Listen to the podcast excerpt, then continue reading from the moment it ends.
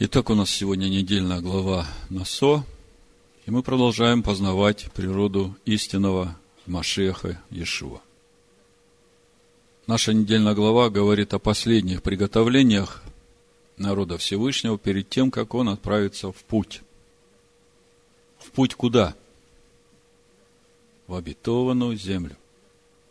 Мы говорим, что Тора духовна, и когда мы говорим о пути в обетованную землю, это напрямую относится к нам, к нашему пути в царство возлюбленного Сына, в будущий мир.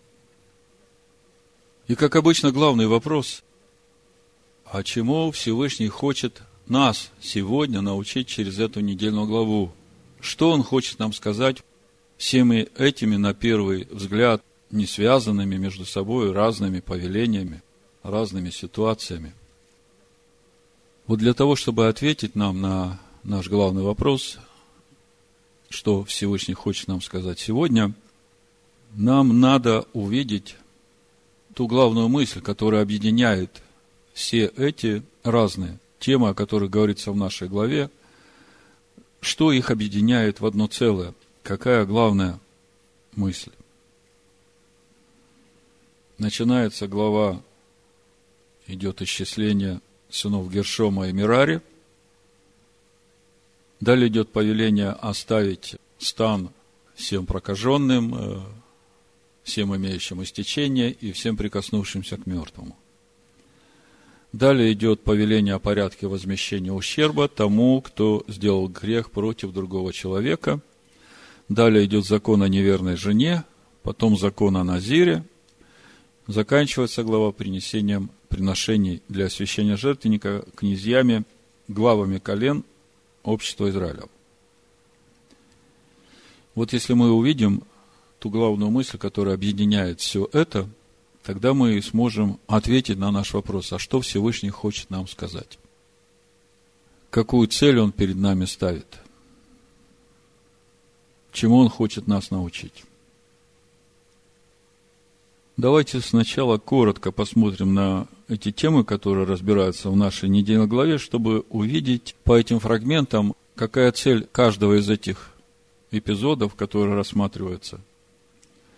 Какую цель преследует этот эпизод, о чем Всевышний говорит, каково его намерение и желание, что он хочет нам сказать через каждый из этих эпизодов. А потом мы это все объединим, и вместе с этим пониманием того, что мы увидим, какая картина раскроется, мы придем в Новый Завет, чтобы окончательно для себя понять, что же здесь происходит, в чем суть этих приготовлений, для чего это нужно, какова цель всего этого.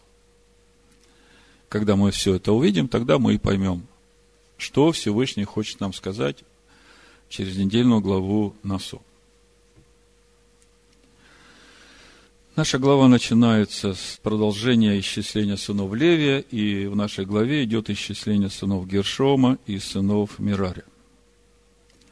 И в прошлый шаббат, разбирая недельную главу Бамидбар, мы задались вопросом, а почему Всевышний повелевает считать отдельно сынов Израиля и отдельно сынов Левия? Ведь э, полгода назад было исчисление, и там все считались вместе – почему в этот раз такое разделение.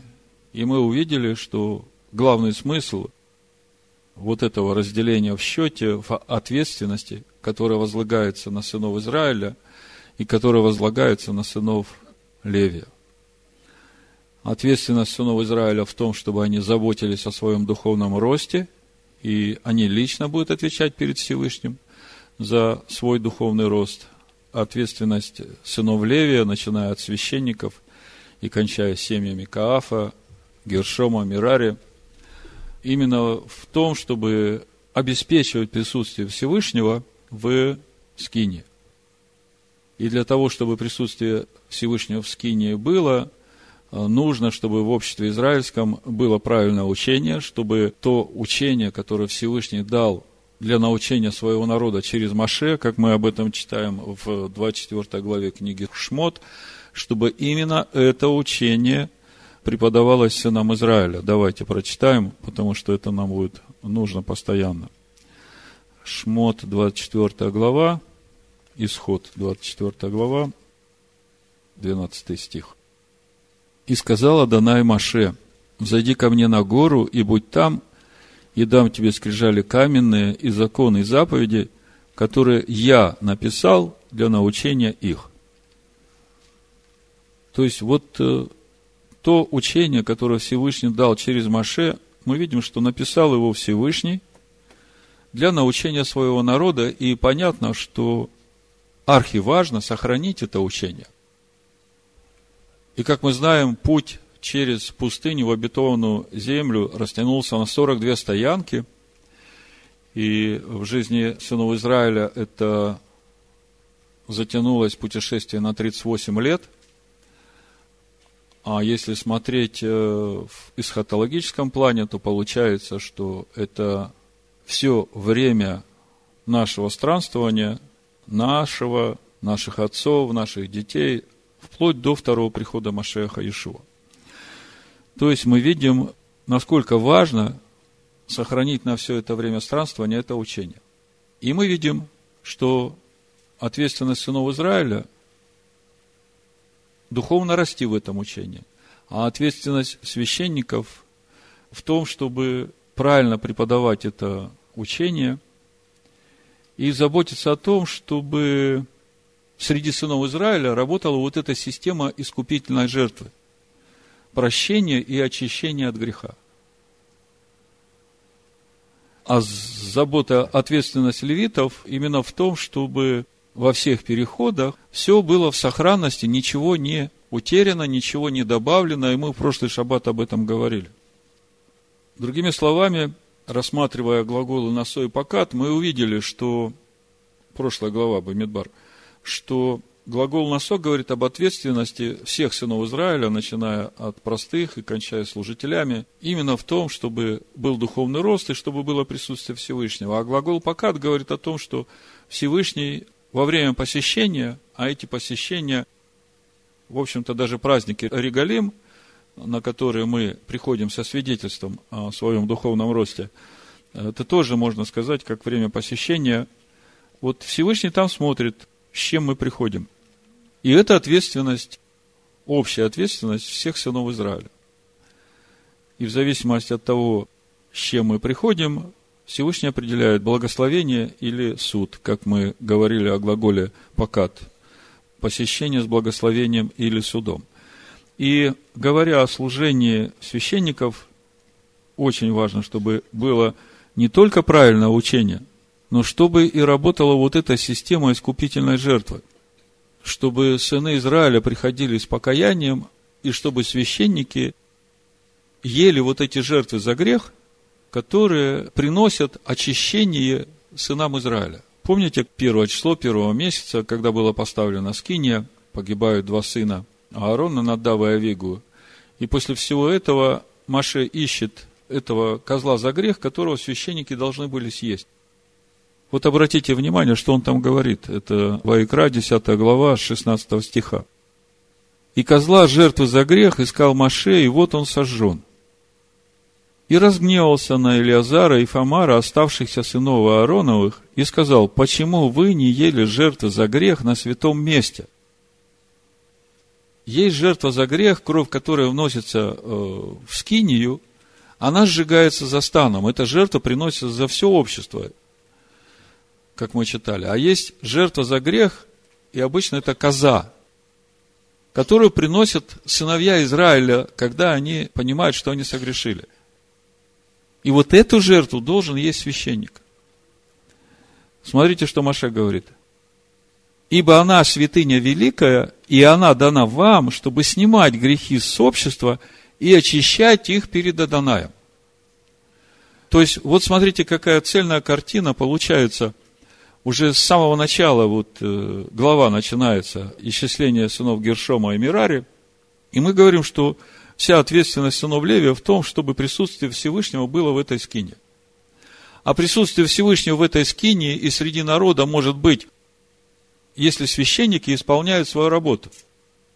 Если священники правильно преподают то учение, которое дал Всевышний для своего народа, и сыны понимают, то тогда они понимают, где они согрешают, и в чем им каяться? Ну, а если священники не будут есть жертвы за грех? Понимаете, есть священники, которые и не священники, потому что когда они видят, что овца согрешает, они просто осуждают ее. Понимаете? И это не священник. Задача священника остаться как бы в своих личных отношениях вообще мертвым к той ситуации, которая происходит на исповеди. Его главная задача – позаботиться о том, чтобы человек, пришедший с этой исповедью, ушел очищенный и искупленный, со свободным сердцем.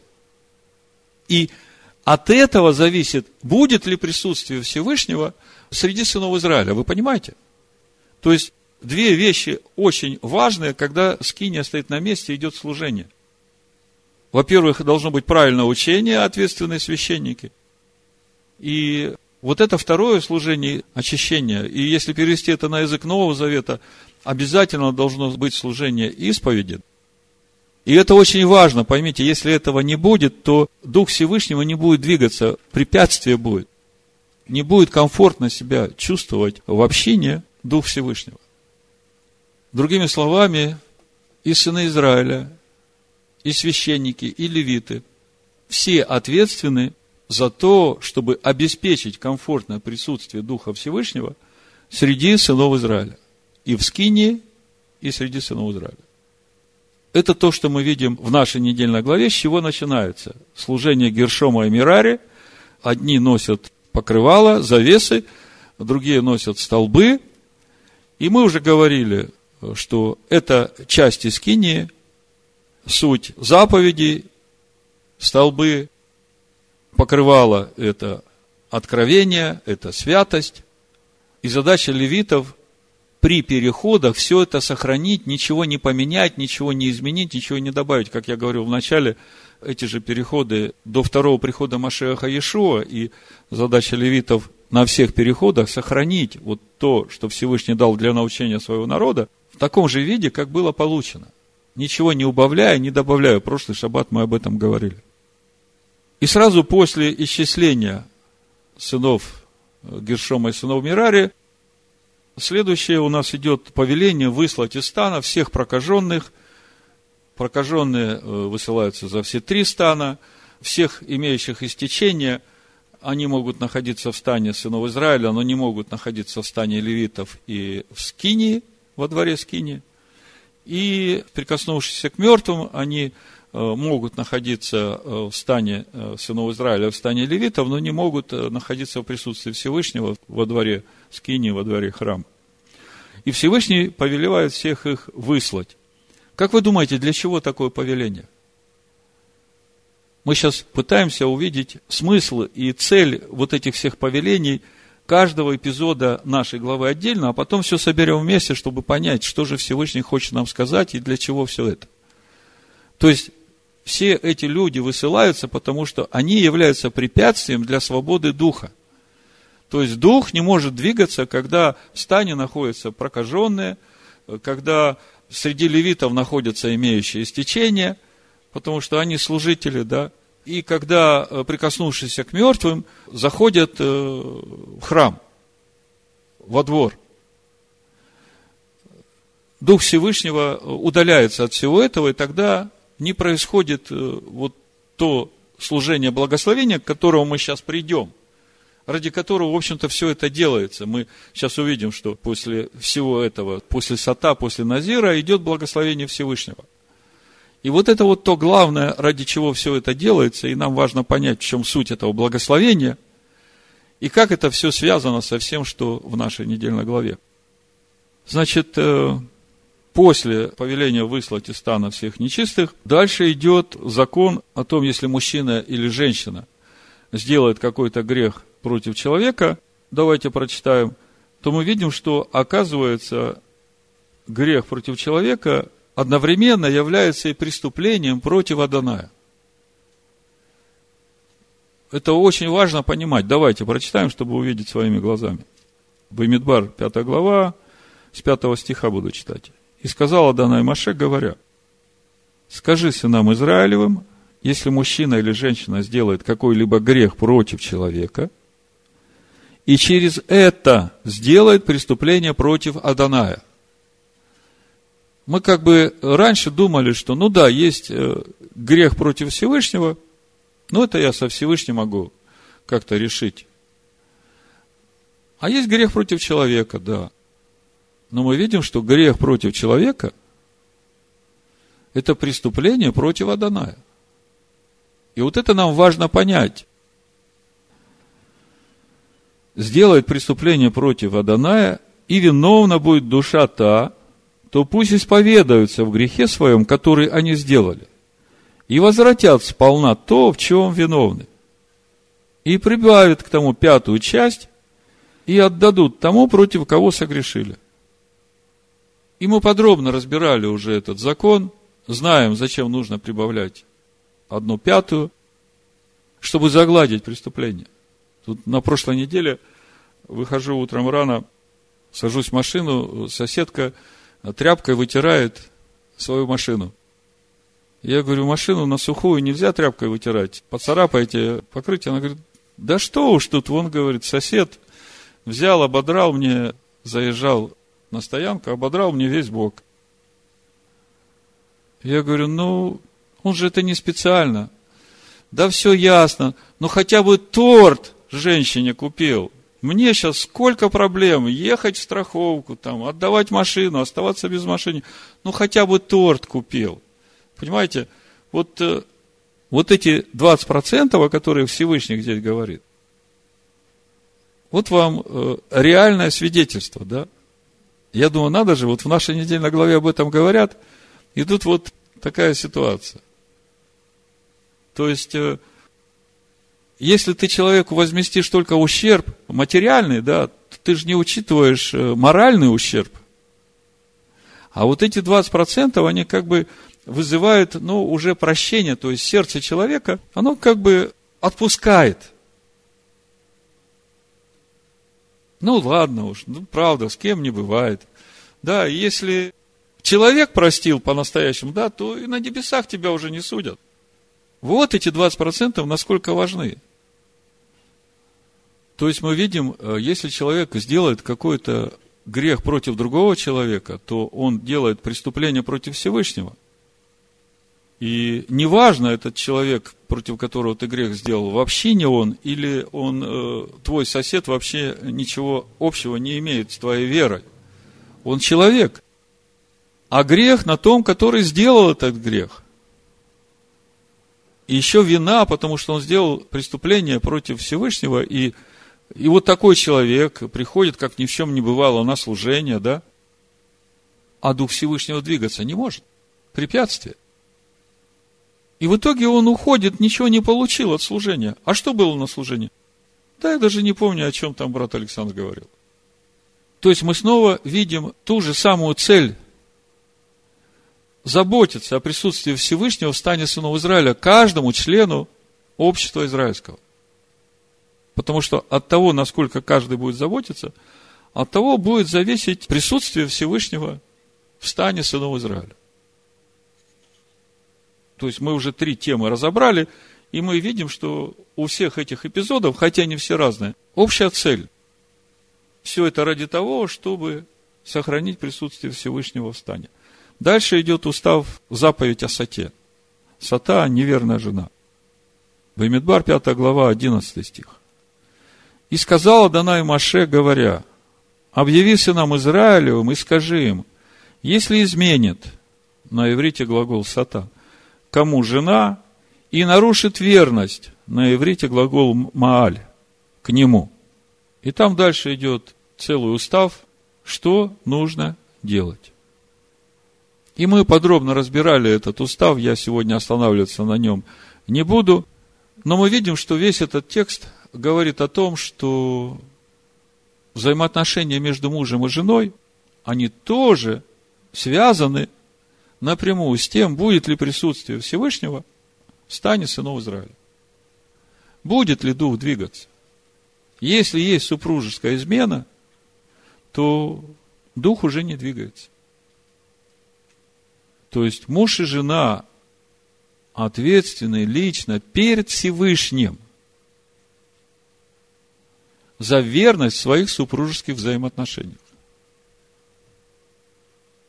Не только друг перед другом, но и перед Всевышним. Потому что супружеская неверность также удаляет присутствие Шехины из стана сынов Израиля. И вместе с тем мы знаем, что взаимоотношения мужа и жены – это образ взаимоотношений между обществом сынов Израилевых и Всевышним. И мы также знаем, написано, что Всевышний, Он Бог-ревнитель, всесильный ревнитель. И Он не изменился. Помните, как Маше проверял сынов Израиля в их причастности к греху Золотого Тельца? 32 глава книги Шмот, 20 стих. «И взял тельца, которого они сделали, и сжег его в огне, и стер в прах, и рассыпал по воде, и дал ее пить сынам Израилю». В нашей недельной главе мы то же самое читаем, как проверяется неверная жена. Тот же самый устав. Мы порой задаемся вопросом, а как левиты знали, кого можно убивать, кого нельзя убивать, когда Маше сказал, кто за Аданая, все ко мне. Возьмите мечи свои и посвятите руки свои сегодня Адонаю. Потому что убить человека, тем более сына Израиля, вы же понимаете, если убил невиновного, так тебе же смертный приговор. Как вот они так уверенно могли пройти и всех, которые были причастны, всех поразили. Так вот, когда они выпили эту воду, у всех, которые были причастны, у них вспухли животы. И это было свидетельством против них. И это был суд Всевышнего. В Писаниях Нового Завета мы читаем предупреждение апостола Иоанна. 1 Иоанна, 2 глава, с 15 стиха. Написано, «Не любите мира, не того, что в мире. Кто любит мир, в том нет любви отчи. Ибо все, что в мире, похоть плоти, похоть очей, гордость житейская, не есть от Отца, но от мира сего. И мир проходит, и похоть его, а исполняющий волю Всевышнего пребывает вовек. Как вы думаете, как Всевышний нас проверяет на верность Ему? Вот здесь вот мы видим, что любовь к миру – это вражда против Бога. Вы, наверное, слышали такое выражение – хлеба и зрелищ. Да? Знаете, откуда оно? Я вот посмотрел в Википедии – Значит, был такой древнеримский поэт-сатирик Ювенал. И вот э, в одном из своих произведений, это десятая сатира, он использует это выражение «хлеба и зрелищ» для описания современных ему устремлений римского народа. Ювенал здесь ссылается на римскую практику раздачи бесплатного зерна римским гражданам а также дорогостоящие цирковые игры и другие виды развлечений в качестве средства для завоевания политической власти. Как вам?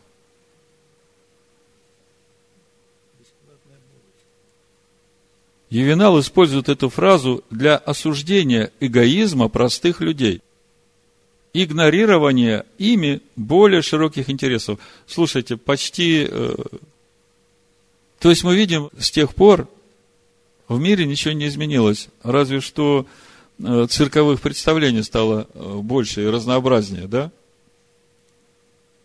Так вот, почему я об этом говорю? Любовь к миру. Как проверить, есть она в тебе или нет? Вот Всевышний возьмет чистую воду и намешает тебе туда Олимпийские игры, всякие Евровидения, Евроконкурсы, всякие фестивали кинофильмов, чемпионаты мира по футболу, хоккею, баскетболу, там всего намешает и даст тебе пить. И будет смотреть, как твоя душа на это все будет отзываться. Понимаете, если это все проходит и не касается тебя, то ты не вспухнешь. А значит, останешься живой. Серьезно, да? Закон о неверной жене. То есть во время посещения нас так проверят. Поэтому нужно серьезно посмотреть, какие ценности этого мира имеют еще место в нашей человеческой душе, которое нас притягивает. И серьезно с этим разобраться, потому что это не полезно для нас. Вот апостол Яков, помните, говорит, прелюбодеи и прелюбодейцы, не знаете ли, что дружба с миром есть вражда против Бога? И так, кто хочет быть другом миру, тот становится врагом Богу. Вот давайте прочитаем весь этот абзац, и мы увидим тут весь закон о неверной жене. Я все время думаю, откуда апостолы берут вот эти мысли и так уверенно пишут. Ну, понятно, что все в Торе есть, это только надо увидеть.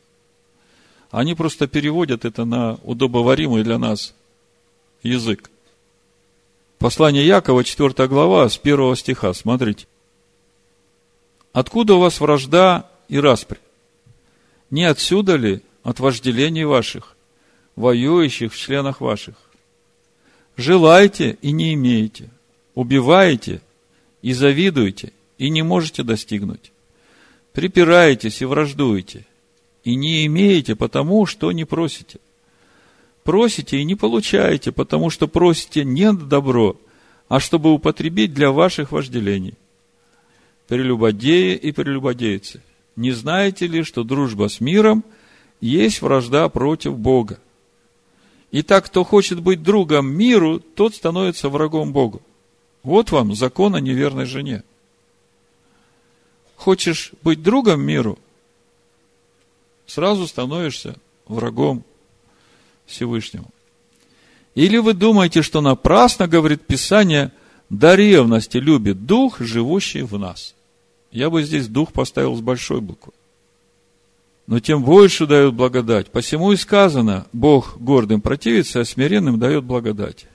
Итак, покоритесь Всевышнему, противостаньте дьяволу и убежит от вас. Приблизьтесь ко Всевышнему и приблизится к вам. Очистите руки, грешники, исправьте сердца двоедушные. Двоедушные. Что значит двое Не можете служить двум господам, говорит Ишуа. Двоедушные и там, и там. И исправьте сердца двоедушные. Сокрушайтесь, плачьте и рыдайте, смех ваш да обратится в плач и радость печаль. Смиритесь пред Адонаем и вознесет вас. Все мы должны понимать, что с тех пор, как мы стали на путь познания Всевышнего через обновление завета, мы дали ему свидетельство нашей верности. А он все так же остается ревнителем. И во время посещения он воздает каждому по его делам. Очень хочется прочитать мне из Сираха, вот как раз недавно читали, 18 глава с 30 стиха написано, не ходи вслед похотей твоих и воздерживайся от пожеланий твоих. Вы знаете, что самое трудное в нашей духовной войне? Вот именно вот это. Воздерживайся от пожеланий твоей души. И это самое трудное, потому что она хочет, она привыкла, она от этого, когда она не имеет дискомфорт, чувствует.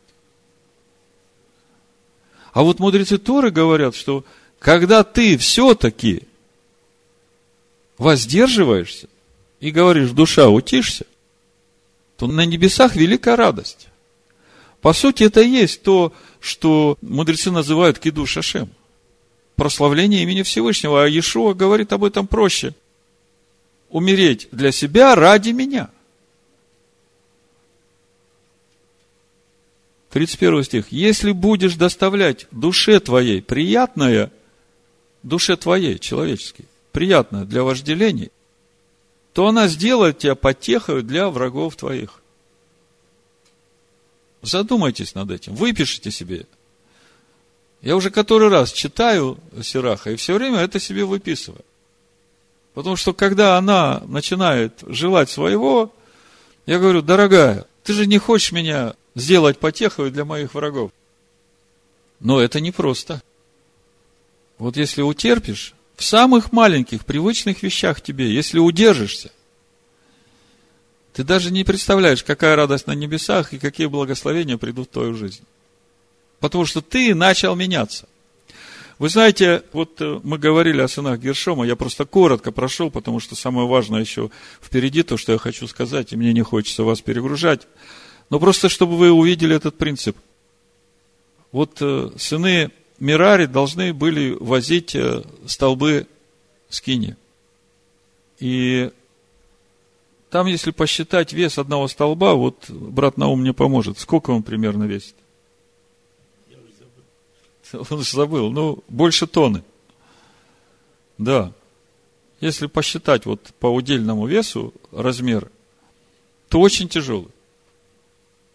А мы же говорим, что столбы это заповеди, это тоже, на чем стоит скиния. Это вот тот хребет Дома Всевышнего, на котором все строится. И э, как же левиты могли э, поднимать эти столбы? И мудрецы говорят, что это было еще одно чудо, которая постоянно присутствовала среди сынов Израиля. Одно из чудес, вы помните, что когда на жертвеннике приносили жертвы, какой бы ветер с какой стороны ни дул, дым всегда поднимался вертикально вверх. Еще одно чудо, которое было в храме, когда народ благословлял имя Всевышнего, и во дворе храма стояло народа очень много, то после благословения все подали ниц, и чудо в том, что всем хватало места, чтобы простереться на полу и поклониться Всевышнему лицом до земли, несмотря на то, что все стояли плотно друг к другу. Это еще одно чудо, которое было в храме. Про хлеб тоже чудо, то, что хлеб, который выкладывали каждую субботу, он лежал целую неделю, и потом э, в следующий шаббат обе смены священников, левитов, которые собирались. Пересменка была, они съедали этот хлеб, он был мягким, пушистым, как будто только испеченный. Еще одно чудо. Еще одно чудо с этими столбами. Мудрецы говорят, что когда левит подходит к этому столбу с желанием его поднять, этот столб начинал сам подниматься, более того, то есть он берется руками за этот столб, более того, этот столб начинал поднимать самого левита. Вы слышали такое слово левитация? А что оно значит, знаете? Летать. Так э, комментарии говорят, что слово левитация произошло именно вот от этого чуда, когда левит брал этот столб, и этот столб его нес вместе с собой, да. Человек начинал летать. Но это же все образы. Я о чем хочу сказать? Что когда ты берешься исполнить заповедь, которая для тебя кажется неподъемной, то если ты берешься с желанием ее исполнить, то она тебя сделает способным летать, и она будет легкой для тебя. И это чудо, которое постоянно присутствует в скине, где присутствует Всевышний. Там, где присутствует Всевышний, там всегда легко. Я не помню, сколько весили скрижали, когда Маше спускался со скрижалями с горы. Но они тоже весили значительный вес, а он их легко нес. Чудо то же самое там, в скрижалях Всевышний. Там заповеди Всевышнего.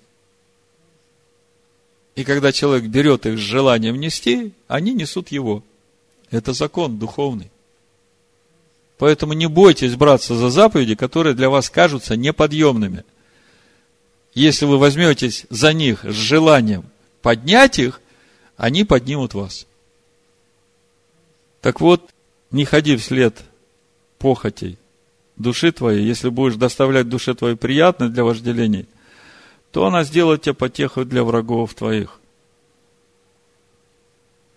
Это что касается проверки нашей души на верность Всевышнему. Закон о неверной жене. Не любите мира, не того, что в мире. А апостол Иаков конкретно говорит, что те, кто любят мир, они блудники. То есть мы раньше думали, что блудники – это супружеская неверность. А Яков говорит, прелюбодеи, прелюбодейцы, не знаете ли, что дружба с миром – это вражда против Бога? И он это все переводит на духовный уровень. Видите? Оказывается, когда мы дружим с миром и любим то, что в мире, то мы становимся прелюбодеями. У Сираха в 23 главе прочитаю еще, очень мне нравится Сирах, с 23 стиха. То есть это местописание говорит о том, что и блудник, и блудница по-любому не останутся ненаказанными. Вот в прошлые разборы, я просто не хочу повторяться, мы говорили о том, что наступил такой момент в жизни сынов Израиля, когда этот закон о сате перестал работать. И Иосиф в 4 главе, в 14 стихе Всевышний говорит причину, почему. Потому что сыны Израиля стали блудить, поэтому он говорит, я больше не буду наказывать ваших дочерей, ваших невесток за блуд, потому что вы сами блудите. Так вот, даже несмотря на то, что этот закон перестал работать, это не значит, что блудник или блудница останутся ненаказанными. Тогда уже приходит суд с небес. Послушайте, как у Сираха написано. 23 стих, 23 глава. Блуднику сладок всякий хлеб. Он не перестанет, доколе не умрет. То есть, вариант один – умереть. Умереть для себя, чтобы жить для него. Человек, который согрешает против своего ложа, говорит душе своей, кто видит меня? Вокруг меня тьма, и стены закрывают меня, и никто не видит меня. Чего мне бояться? Всевышний не вспомянет грехов моих. Страх его только глаза человеческие. И не знает он того, что очи Аданая в десять тысяч крат светлее солнца. И взирают на все пути человеческие и проникают в места сокровенные. Ему известно было все прежде, нежели сотворено было, равно как и по совершении. Такой человек будет наказан на улицах города и будет застигнут там, где не думал. Видите, да?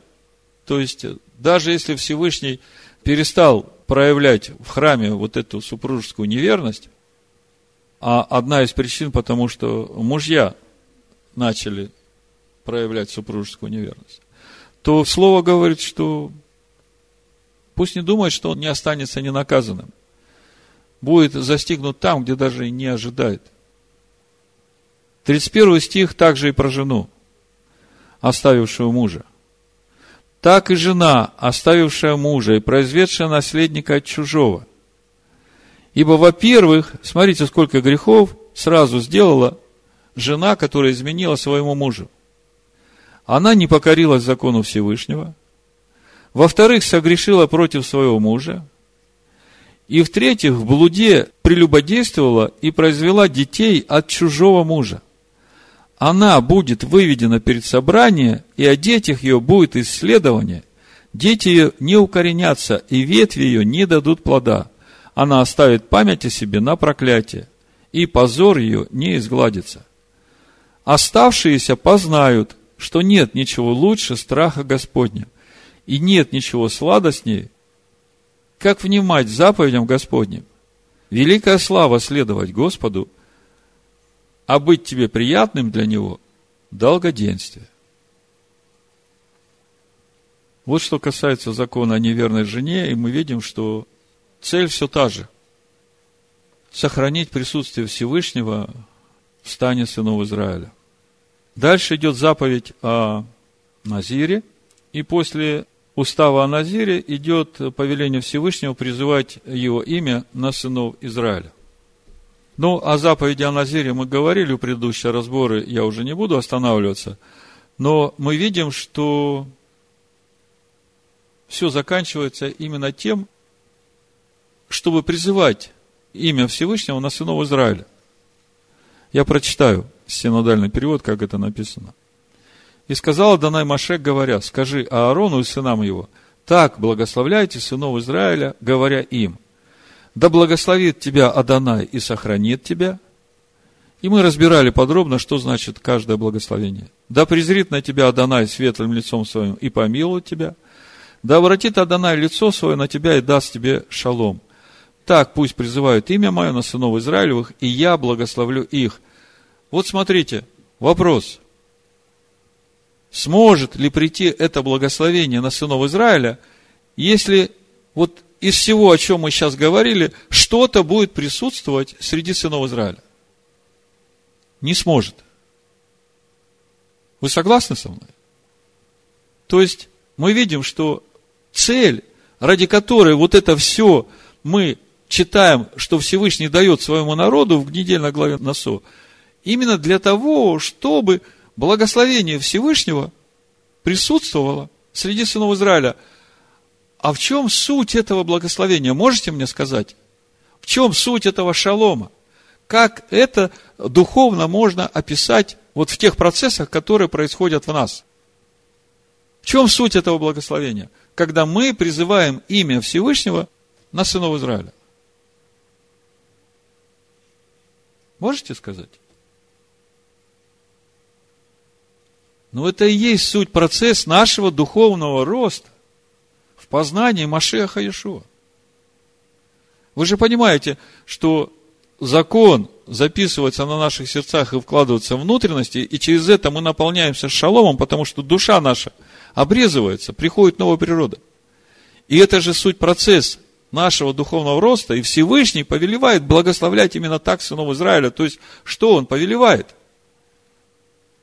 Он повелевает, чтобы священники благословляли сынов Израиля, чтобы они духовно росли в полноту возраста Машеха. Вы согласны со мной? То есть, для того, чтобы вот это благословение могло приходить на сынов Израиля, и суть этого благословения, чтобы они духовно росли в шалом с большой буквы. Понимаете? Кто у нас князь шалома? Машех. Так вот, чтобы мы могли принять это благословение и расти, нам нужно заботиться обо всем том, о чем говорит наша недельная глава. Чтобы не было никакой нечистоты, чтобы, если кто согрешил против другого человека, чтобы он исправил так, чтобы другой человек действительно простил тебя. Чтобы не было никакой супружеской неверности. Не только в взаимоотношениях между супругами, мужем и женой, но и в взаимоотношениях со Всевышним. Чтобы не было этой неверности, дружбы с миром.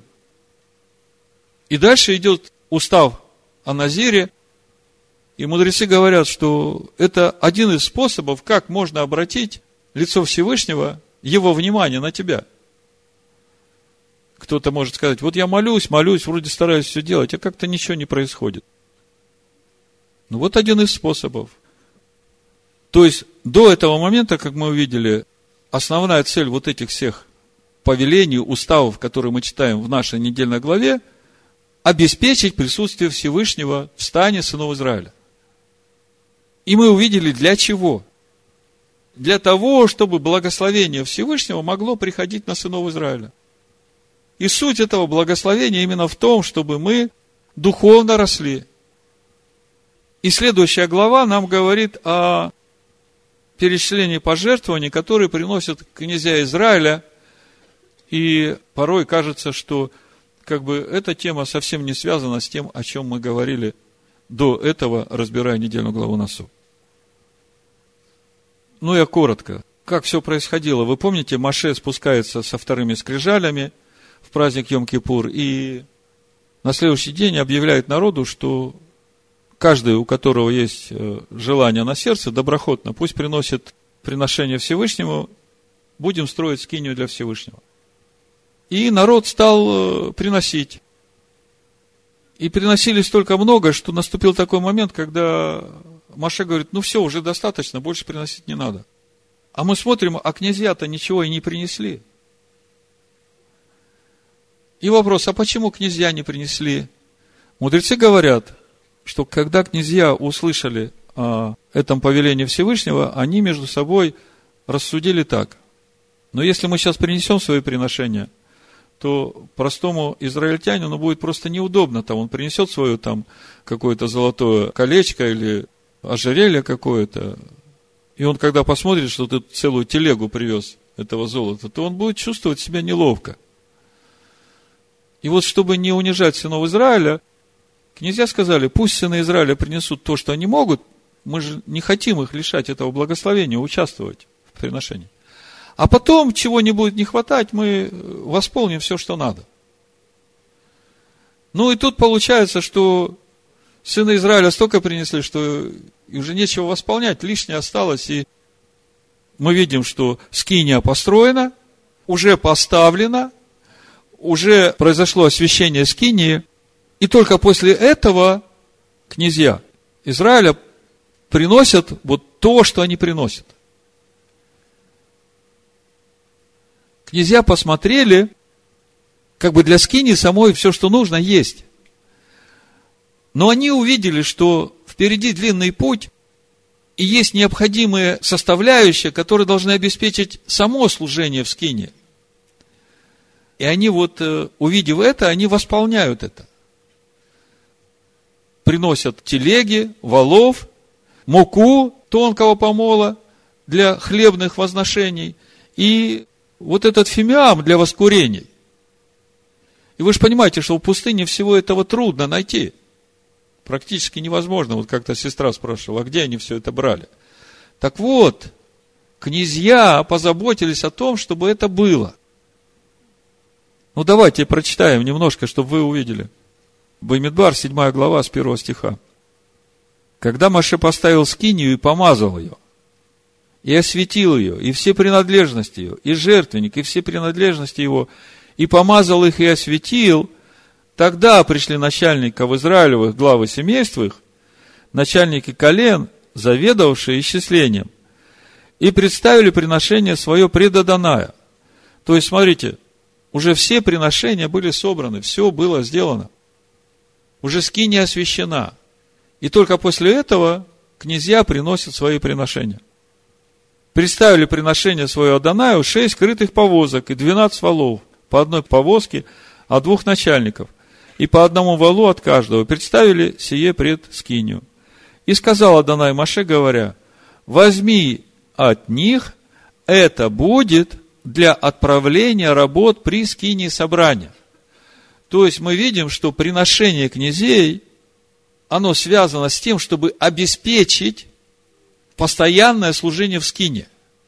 Вот если мы посмотрим дальше на историю, как Соломон построил храм, сколько жертв он принес лично, и как он заботился о том, чтобы постоянно присутствовали жертвы всесожжения. Да? Так же и при втором храме было. То есть, князья в народе, они ответственны за то, чтобы в Скинии всегда все было. То есть, они дают возможность сынам Израиля принести то, что они приносят, чтобы не лишить их благословения. Но когда они видят какой-то недостаток, они тут же все исполняют, потому что у них всего в избытке. Вот такой принцип. И он в Торе как раз вот и описан. И так оно было в истории Израиля на протяжении всего пути. Ну вот мы теперь можем уже подвести короткий итог всего того, что мы рассмотрели в нашей главе. Мы видим, что глава начинается с указания ответственности сынов Гершома и сынов Мирари за то служение, которое доверено им при переходах. Далее идет ряд повелений – о нечистых за стан, о грехе против человека, о сатее, все они имеют одну цель – очистить стан от всякой нечистоты, чтобы создать максимально комфортную атмосферу в стане сынов Израиля для присутствия шехины. Когда я говорю о присутствии шехины, вы все знаете это слово, если перевести это на язык Нового Завета, речь идет о присутствии Святого Духа. А когда мы говорим о присутствии Святого Духа, в прошлый шаббат и предыдущие разборы мы говорили, речь идет о присутствии Духа Машеха в стане Израиля. То есть Шехина это и есть Дух Машеха, в котором пребывает Дух Всевышнего. То есть, перевести на понятный вам язык, вся наша недельная глава говорит о том, чтобы сохранить присутствие Святого Духа среди сынов Израиля. А суть Святого Духа – это Дух Машеха, в котором пребывает Дух Всевышнего. И мы увидели, что все это именно для того, чтобы благословение Всевышнего могло сойти на сынов Израиля. И мы уже немножко сказали, в чем суть этого благословения. Давайте теперь перейдем э, в Новый Завет, чтобы вы увидели, что Новый Завет говорит об этом же. Вот я когда разбирал эту недельную главу, и, знаете, каждую недельную главу вот с трепетом читаешь, это как э, книга, которая открывает все время что-то неожиданное, и ты с нетерпением ждешь. А что же это неожиданное вот сейчас откроется? И вот я когда сидел вчера, ну вот в четверг мы разбирали Тору, как бы по деталям все разложили, все красиво, все понятно, простой смысл понятен. А вот это главный вопрос, а что же Всевышний хочет сказать, вот здесь вот самое важное, вот вчера уже сидел и слышу в духе, как главный итог нашей недельной главы, без меня не можете делать ничего. И я, когда это услышал, у меня сразу вся недельная глава выстроилась вот в это понимание, в то, о чем я вам сейчас долго рассказывал. И вы все это сейчас увидите э, в Евангелии от Иоанна, в 15 главе, то, что Иешуа говорит своим ученикам. Вот давайте сейчас прочитаем, я немножко покомментирую. И вы увидите, да, это и есть суть вот этих приготовлений, то, о чем говорит наша недельная глава, что нам нужно делать, потому что Иешуа говорит, прибудьте во мне, да? А что нужно делать, чтобы прибыть в нем и чтобы ему в нас? Мы как бы и не до конца понимаем. Давайте начнем читать, и мы это все увидим. Значит, Иоанна, 15 глава, с 1 стиха. «Я есть истинная виноградная лоза, а отец мой – виноградарь». Ну, тут сразу видна разница между Машехом Иешуа и отцом.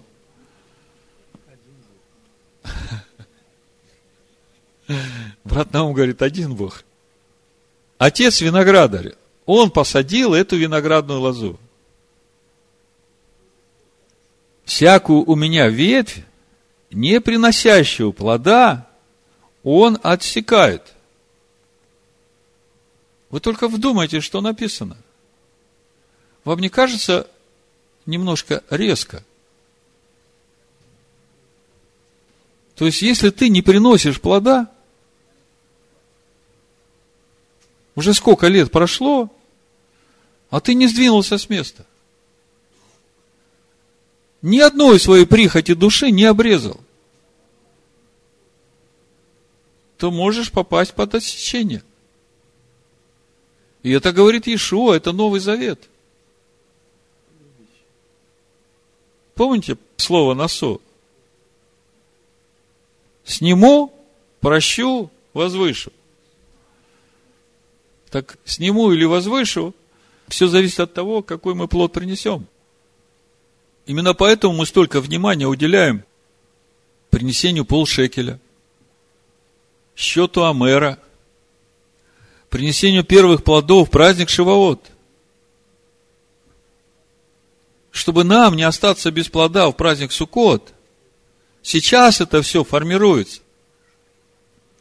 И Ишуа говорит, всякую у меня ветвь, не приносящую плода, он отсекает. То есть ты не можешь из года в год приходить на служение, читать Тору и оставаться таким, какой ты есть. Опасно для жизни вечной. Поэтому засучи рукава и возьмись за этот столб, который ты поднять не можешь. И он поднимет тебя, и ты принесешь новую природу. Плод Всевышнему принесешь. И всякую приносящую плод очищает, чтобы более принесла плода. То есть Всевышний одних, которые плода не приносят, отсекает, а тех, которые приносят плод, он очищает, чтобы больше приносили плод. И вы уже очищены через слово, которое я проповедал вам прибудьте во мне, и я в вас. Смотрите. Вопрос простой. Прибудет ли Он в нас, если мы не прибудем в Нем? А что нужно для того, чтобы нам прибыть в Нем? Вот наша недельная глава сегодня говорила нам, вот возьмите все эти пункты и проверьте себя – если все хорошо, значит, вы пребываете в нем, значит, он пребывает в вас. Читаем дальше. Как ветвь не может приносить плода сама собою, если не будет на лозе, так и вы, если не будете во мне. Я есть лоза, а вы ветви. Кто пребывает во мне, и я в нем, тот приносит много плода, ибо без меня не можете делать ничего проповедь я так и назвал. Недельная глава Насо, ибо без меня не можете делать ничего. Вы теперь видите духовный смысл того, что Всевышний хочет нам сказать через недельную главу Насо. Мы сегодня начали с того, что задали вопрос, а что Всевышний хочет нам сказать через недельную главу Насо? Чему Он хочет нас научить? Казалось бы, такие разные постановления, такие разные ситуации. И что все это объединяет? Так объединяет это все Он. Это все для того, чтобы мы пребывали в Нем. А если мы пребываем в Нем, то Он пребудет в нас. И тогда вот то благословение, которым Всевышний повелевает благословлять сынов Израиля, оно будет работать в нас, и мы принесем плод. А без него не принесем. Кто не прибудет во мне, извернется вон, как ветвь, и засохнет. И такие ветви собирают и бросают в огонь, и они сгорают. Если прибудете во мне, и слова мои в вас прибудут, то чего не пожелаете? Просите, и будет вам. Тем прославится Отец мой, если вы принесете много плода и будете моими учениками. То есть свидетельство того, что мы его ученики, это тот плод, который мы приносим. Это вы видите? А для того, чтобы нам принести плод, надо, чтобы он был в нас. А для того, чтобы он был в нас, нам надо позаботиться о том, чтобы мы прибыли в нем, а он слово. И для того, чтобы нам прибыть в нем, и чтобы он был в нас. Недельная глава Насо говорит о том, что нам нужно делать, чтобы обеспечить его присутствие. Мы же говорим о присутствии Шехины. То есть мы говорим о присутствии Машеха, духа Машеха в стане сынов Израиля. Что нужно делать, о чем заботиться? Без него мы не можем принести плода. А для того, чтобы он был с нами, нам нужно отказаться от похоти своей души, воздержаться от ее пожеланий, ибо она хочет э, хлеба и зрелищ, а через это хочет тебя сделать посмешищем перед твоими врагами. А наша задача принести плод. И в этом суть нашего духовного роста. Суть этого плода – это новая природа. Это природа Машеха Иешуа в нас. И из года в год – мы должны возрастать в этой природе. А если мы не приносим плода, то бойся, чтобы Всевышний тебя не отсек. Если ты в застое сейчас, то просто предлагаю сегодня взять пост после окончания шаббата и молиться Всевышнему, и сказать Всевышний, я хочу, я вот сейчас, как телевиты, двумя руками берусь за эту заповедь, и сегодня я слышал, что было чудо в храме, когда левит брался за эту заповедь, за этот столб. И она несла его. Я умираю для себя и прошу тебя, яви это чудо, чтобы эта заповедь понесла меня. Без него мы не можем делать ничего. А чтобы он был с нами, нам надо позаботиться о том, чтобы мы были с ним.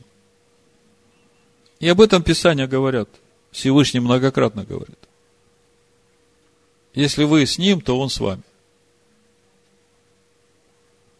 И в итоге мы видим самый важный итог. Оказывается, Святой Дух, суть Дух Машеха, котором пребывает Дух Всевышнего, дан нам именно для того, чтобы мы приносили плод. То есть, чтобы мы возрастали в полноту возраста Машеха. Именно для этого Машех Ешова пришел в этот мир, умер за наши грехи, вознесся к Отцу, чтобы излить на нас то, что обещал. Дух истины, Дух Машеха. Не оставлю вас сиротами, приду к вам. Если будете иметь заповеди мои, как он говорит, иметь и соблюдать их, то и Отец мой возлюбит вас, и мы придем и обитель у вас сотворим. Думаю, что теперь вы сможете объяснить среднестатистическому римскому христианину, для чего Всевышний дал ему Святого Духа. Для чего? Чтобы он мог принести плод. То есть, чтобы он мог возрастать в полноту возраста Машех, истинного Машеха, из которого течет Тора Маше. И об этом наша недельная глава. Праздник Шавуот уже прошел, началось время сбора урожая, и, как мы говорили в начале, спящий во время жатвы сын беспутный, без пути. Выбирать человеку, будет ли он спать или он будет трудиться, чтобы возрастать в полноту возраста. Тем прославится Отец мой, говорит Машех Иешуа. Если вы принесете много плода и будете моими учениками – да будет так, Бешем Амашеха Ишуа. Амин.